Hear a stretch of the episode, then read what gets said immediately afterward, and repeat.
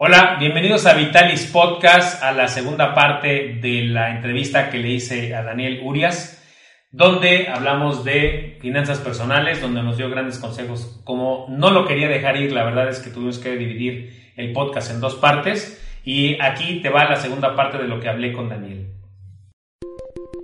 Este es el podcast de previsión financiera con Eloy López, el señor de los seguros.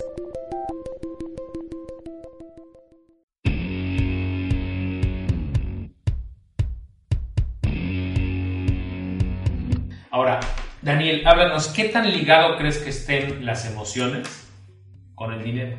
Con cómo gastamos nuestro dinero. Yo te diría que 150%. Desafortunadamente, en muchos casos, nuestra la naturaleza humana está vinculada completamente a comprar con la emoción. Generalmente las compras que hacemos son irracionales. ¿Por qué? Porque somos, o sea, nuestra historia genética incluso es primitiva. Hay, hay un dato aquí bien interesante que dice que, o sea, cuando nosotros compramos, la- las decisiones o los impulsos de compra vienen de, desde la amígdala, que es la parte más primitiva del ser humano. Es la que entraba en acción cuando estabas frente al peligro, cuando te emocionabas. Exactamente. De ahí provienen como todas las señales que, ¿qué es lo que pasa? Que esta, esta parte de las emociones se enfrenta al- a la parte racional. Si tú vas a una taquería, por ejemplo, y te paras afuera de la taquería y dices, chin, se me antojaron unos de pastor, pero ando pasado de peso, este es mucho colesterol, no traigo suficiente dinero. Toda esa parte racional en dos segundos con este otro impulso emocional desaparece y lo siguiente que haces es meterte a la taquería y echarte tus tacos. En muy pocas ocasiones entra la parte racional en las compras, porque es difícil resistirnos y, y ahí sí lo puedo decir, no hay que sentirnos culpables, es un impulso, digo, tampoco hay que agarrarlo de pretexto de, ay, este, soy víctima de mis emociones. Víctima, víct- fui víctima de mi amígdala. O sea, sí se puede controlar. ¿Cómo? Primero, y esto yo siempre lo, lo- recomiendo cuando vas a una tienda, por ejemplo, lo primerito que te tienes que preguntar cuando ves algo que te gustó, que es así como la primer, la primer barrera, es, ¿lo, lo, ¿sí lo necesito? ¿O puedo prescindir de él? O sea, mi vida va a cambiar si no lo compro. Y, e imagínense cómo va a ser su vida si se salen de la tienda sin ese artículo. O sea, eso lo que tú estás diciendo es que si la amígdala manda sin que yo quiera, yo tengo que ponerme en contacto con mi cerebro racional. Exactamente. ¿Para qué? Para ponerlo a trabajar. es una barrera. Porque sí, o sea, al final es, es importante que sí hagamos este discernimiento. Si sí lo necesito, me va a hacer falta si no me lo llevo. ¿Qué es lo que pasa? Y, y esta es una manera también, incluso un paso antes de prevenir estas situaciones. Si yo no tengo nada que ir a hacer al centro comercial, de verdad, o sea, yo en mi casa todos los muebles están completos, tengo ropita nueva, tengo comida.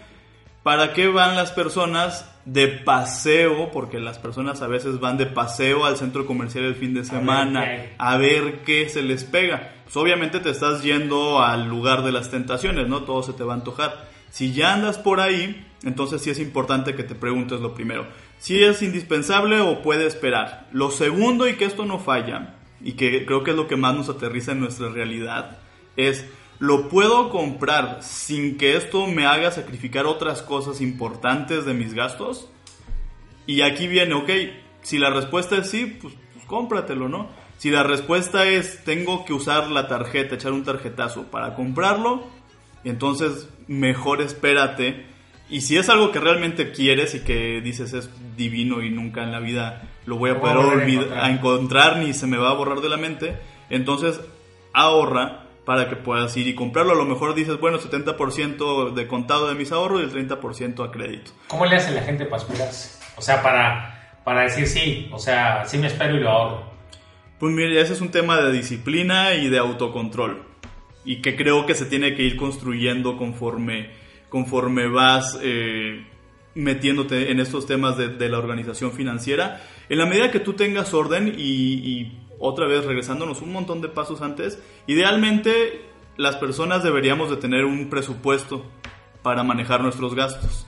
Si yo tengo un presupuesto y voy al centro comercial y yo ya sé que tenía designados 500 pesos para, para ropa, por ejemplo, y ya se me acabaron esos 500 pesos, entonces al menos ya tengo un parámetro de referencia para saber que esa blusa, esa camiseta, ese pantalón que me gustaron, efectivamente están fuera de mis posibilidades porque en mi presupuesto mensual yo había asignado 500 pesos que ya me los gasté. ¿Y qué haces con la gente que no le gusta hacer un presupuesto? ¿Cuál es una otra forma de tener en mente eso? El presupuesto, ¿cuánto es lo que puedo gastar? Pues mira, cómo tenerlo muy muy presente, regresamos al tema de, la igual de las deudas. Si mi tarjeta ya está hasta el tope, entonces no lo compres. Es muy difícil, ¿por qué? Porque insisto, digo, a mí me gustaría estar en la cabeza o en las carteras de todas las personas para salir y echarles el grito de, de no lo compres, pero si, si no hay orden, si desde el origen, si desde mi casa, desde mi registro de gastos, no hay orden o no existe, es muy difícil poderme enfrentar a las tentaciones de una manera más organizada. ¿Te imaginas una tarjeta que te avisara eso? Sí, eso estaría. Una bocinita de lo quiere, lo necesita. Hay aplicaciones, y eso también es, es, importante decirlo, ya hay aplicaciones para los teléfonos celulares que les permiten llevar un registro de todos sus gastos. Esto mínimo a la mano para que la traigan y cada vez que compren algo lo registren. Y, y te decía, si de verdad todos estos consejos no funcionan, al menos ojalá que al momento de que hagan alguna compra, mínimo se hayan detenido un segundo a pensarlo. A mí me pasa, yo estoy consciente de casi todos los gastos que tengo, cómo están organizados, qué cantidades tengo disponibles para qué cosas. Y hay veces que sí digo, pues mira, ya me, me duele y ya veré qué ajustes hago acá, pero sí, sí, ya me, me ganó esto, me sedujo y sí lo voy a comprar. Pero mínimo ya, ya traigo... Ya lo razonaste. Ajá, claro, ya hubo un proceso de que pensé e hice conciencia sobre la situación financiera que tengo en ese momento. Piensen, porque las emociones están directamente ligadas al, al este, a cómo gastamos nuestro dinero. Sí. Ahora, un último, sé que ya andas apretado de tiempo, ¿cómo vamos de tiempo? Media hora, perfecto. Vamos a robarte otros cinco minutos, ¿te parece? Perfecto. Dile a la gente cómo puede crear riqueza en su vida, sin importar lo que gane. Cómo crear riqueza, ese es un muy buen tema. Y yo aquí lo pongo como un, un caminito. Imagínense ustedes que están en, en, un sendero o en un tablero de estos de juegos de mesa donde vas como serpientes y escaleras. Ajá. Lo primero que, que tenemos que hacer es, es, cuidar no tener deudas descontroladas. Ese es el primer punto. ¿Por qué? Porque, ojo aquí, luego también culturalmente hablando, pensamos en deudas y es como pensar en Satanás. Las deudas no necesariamente son negativas siempre y cuando lo decíamos, las tengamos bajo control y nos permitan fortalecer nuestro patrimonio, que eventualmente eso se convierte en riqueza. Entonces lo primero es identificar perfectamente, elegir bien nuestras batallas al momento de elegir nuestras deudas. Estas son batallas que tenemos que elegirlas estratégicamente para que nos hagan ganar y no nos hagan perder. Y les cito un ejemplo, como puede ser una deuda de crédito hipotecario, al final eso se va a convertir en una inversión. Si yo adquiero una deuda para comprar equipo profesional para desempeñar mi actividad laboral y efectivamente hice una buena compra que me permite ganar más dinero y generar nuevos clientes, otra vez estoy ganando. Entonces lo primero, deudas de consumo cotidiano hay que sacarlas de la vida. No nos sirve de nada comprar un pantalón, comprarnos unos tacos, ir al súper y pagar con la tarjeta de crédito. Eso no. ¿Por qué? Porque son compras de cosas que se van a desaparecer en controla dos segundos. Tus gastos, como el primer Con, para crear controla tus deudas, eso sería el primero. Segundo paso sería, sí o sí, haz un presupuesto, conoce a detalle cuánto ganas, y esto parece una broma, pero hay muchas personas que no saben cuánto ganan, cuánto dice su recibo de nómina, quienes trabajan por, por nómina, y hay quienes trabajan independientes que no tienen certeza de cuánto dinero perciben al mes. Hay que identificar cuánto ganamos, ese es el primer paso. Y el segundo paso en este, en este mismo punto es identificar mensualmente cuánto dinero ganamos. En la medida de que yo tenga este control y esta conciencia sobre mis ganancias y mis gastos, voy a saber dónde puedo hacer ajustes cuando sea necesario hacerlo. Entonces, paso número uno, Deudas bajo control, de preferencia no tenerlas y si las tengo que sean para generar Patrimonio. patrimonio y para que me sea una inversión. Punto número dos, hay que hacer un presupuesto. Este presupuesto hay que tenerlo al menos de manera mensual, hay que revisarlo y actualizarlo, porque obviamente no va a ser el mismo presupuesto el que haga ahorita en enero que el que vaya yo a tener dentro de 10 años. Entonces mensualmente lo reviso, lo actualizo y yo siempre les digo entre broma y en serio que hay que cuidarlo, amarlo y respetarlo todos los días de la vida. Porque de nada sirve tener presupuesto si vamos a terminar haciendo lo que se nos pegue la gana. ¿Estamos de acuerdo en eso? Sí, sí, sí. sí. El siguiente paso es definir un proceso de ahorro efectivo. ¿Cuántas veces quienes nos están escuchando han intentado ahorrar y han fracasado en el intento? Seguramente lo que les ha hecho falta es un sistema para ahorrar. ¿Cómo le hago yo para ahorrar de manera eficiente? Hay que definir objetivos de ahorro, metas financieras que realmente me interesen. Yo siempre les digo que ahorrar sin un objetivo es, es como caminar sin rumbo fijo. Pues no vas a llegar a ningún lado y te vas a cansar Sí. y te vas a aburrir y te vas a distraer y vas a empezar a te vas a comprar un refresco y etcétera. Hay que ahorrar, siempre que ahorremos hay que poner objetivos a nuestro ahorro. Si es para estudiar un posgrado, si es para irnos de viaje, si es para el enganche de la casa, si es para comprarme una sala. Todas las veces que yo decida ahorrar, tengo que decir para qué quiero ahorrar. Si yo nomás quiero juntar el dinero por juntarlo o para ver qué se me ofrece, siempre se te va a ofrecer algo va a pasar el de los elotes en la noche y te vas a gastar tus 20 pesos ahorrados. Entonces hay que poner objetivos claros de ahorro. Objetivos y eh, horizontes. Ok, quiero un posgrado en dos años. Bueno, ya sé. ¿Cuánto, lo siguiente, cuánto cuesta? Y el último paso, ¿cuánto dinero tengo que destinar para cumplir esa meta? Eso es fundamental. Hay que ahorrar con un, Un sistema, con un objetivo. Porque si nada más estamos guardando el dinero para ver qué se ofrece, nos lo vamos a echar. Ya que definí mi sistema de ahorro, yo tengo que ver dónde voy a guardar mi dinero. Y ese es el cuarto paso. Hay que invertir. E invertir, muchas veces escuchamos la palabra inversión y pensamos que eh, en magnates o en Carlos Slim o cosas así por el estilo. Ya hay instrumentos de inversión en México que nos permiten comenzar a ahorrar e invertir desde 100 pesos. Y con, 100 pe- buenas y, tasas de y interés. con intereses. CETES pues, directo, ¿no? CETES directo, hay otra que se llama también Cubo Financiero con K, que tiene un instrumento de plazo fijo. Estas son inversiones de corto plazo, máximo pueden ahorrar, invertir a un año.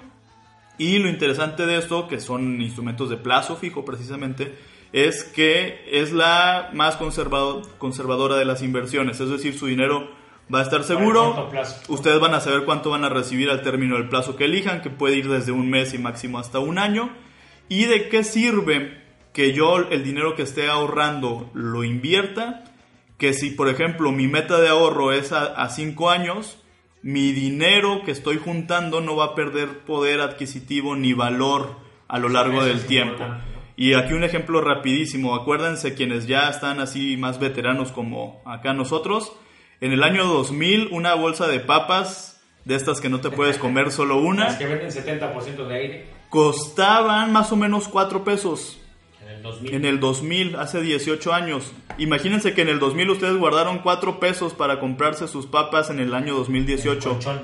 Y ahorita sacan de su cajón de los calcetines esos 4 pesos en el 2018 y se van al Oxxo a comprarse sus papas. ¿Les va a alcanzar? Por supuesto que no. ¿Cuánto valen? Dos, 12 Andan pesos. como entre 12 hasta 15 pesos. Depende del lugar. donde Depende del lugar. Entonces, si ustedes en lugar de haber guardado esos 4 pesos en el año 2000 en un cajón, los hubieran guardado en una inversión, hoy no hubieran sacado esos 4 pesos, hubieran sacado probablemente estos 12 pesos, un poquito más, un poquito menos. Hay que invertir para que el dinero crezca y se proteja. ¿Por qué? Porque todos los meses del año o todos los días los precios de las cosas están cambiando y generalmente tienden a subir. Entonces, ¿qué pasa? Si yo guardo mi dinero y está ahí escondidito en mis calcetines, pues mi dinero no va a crecer por sí solo. Tengo que salir y buscar. Y tengo que confiar perfectamente. O sea, yo tengo que confiar en que la decisión que voy a tomar es la correcta, va a ayudar a que mi dinero crezca.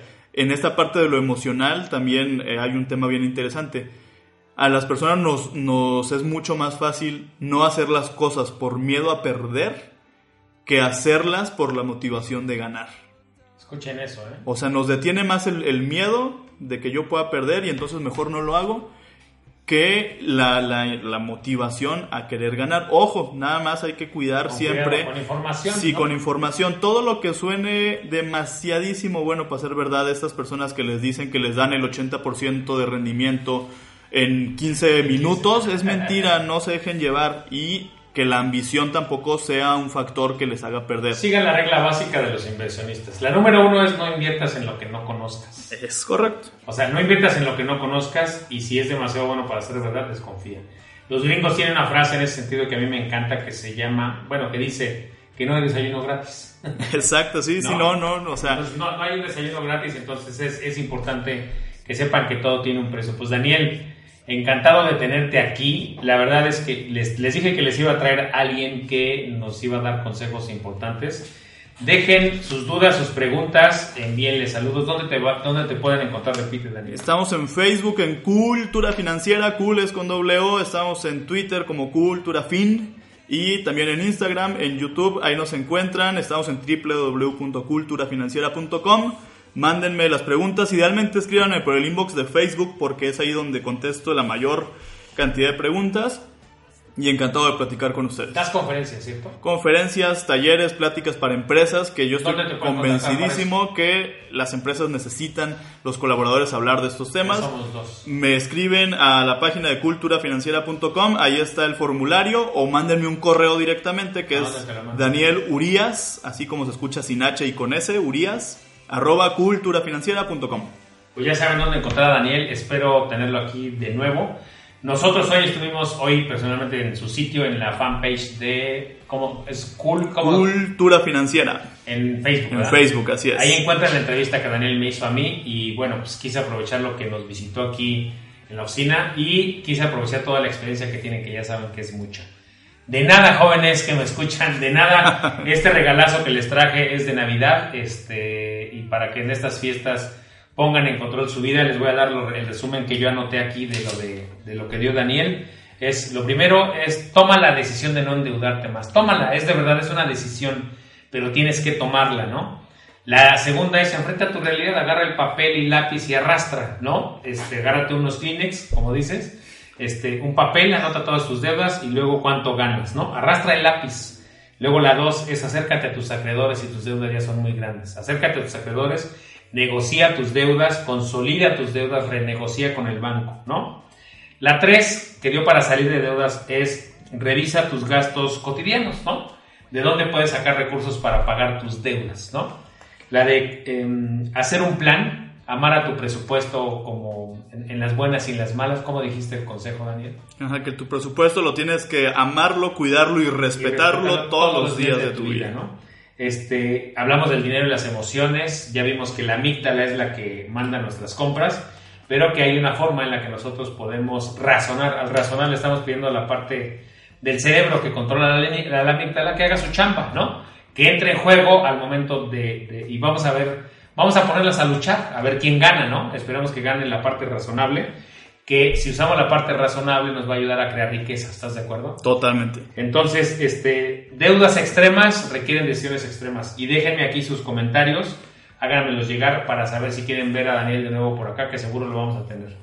Cuídense mucho, yo soy Eloy López, soy el señor de los seguros. A mí me encuentran en Twitter en arroba Eloy López J como el señor de los seguros.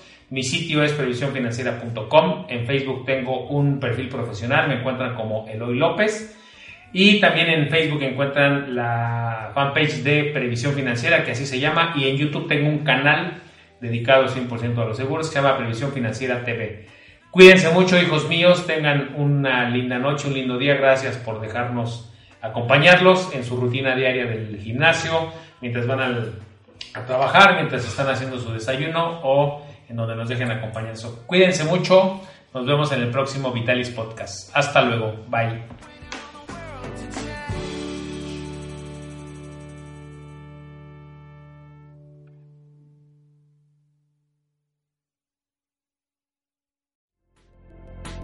Gracias por escuchar el podcast de Previsión Financiera con Eloy López, el señor de los seguros.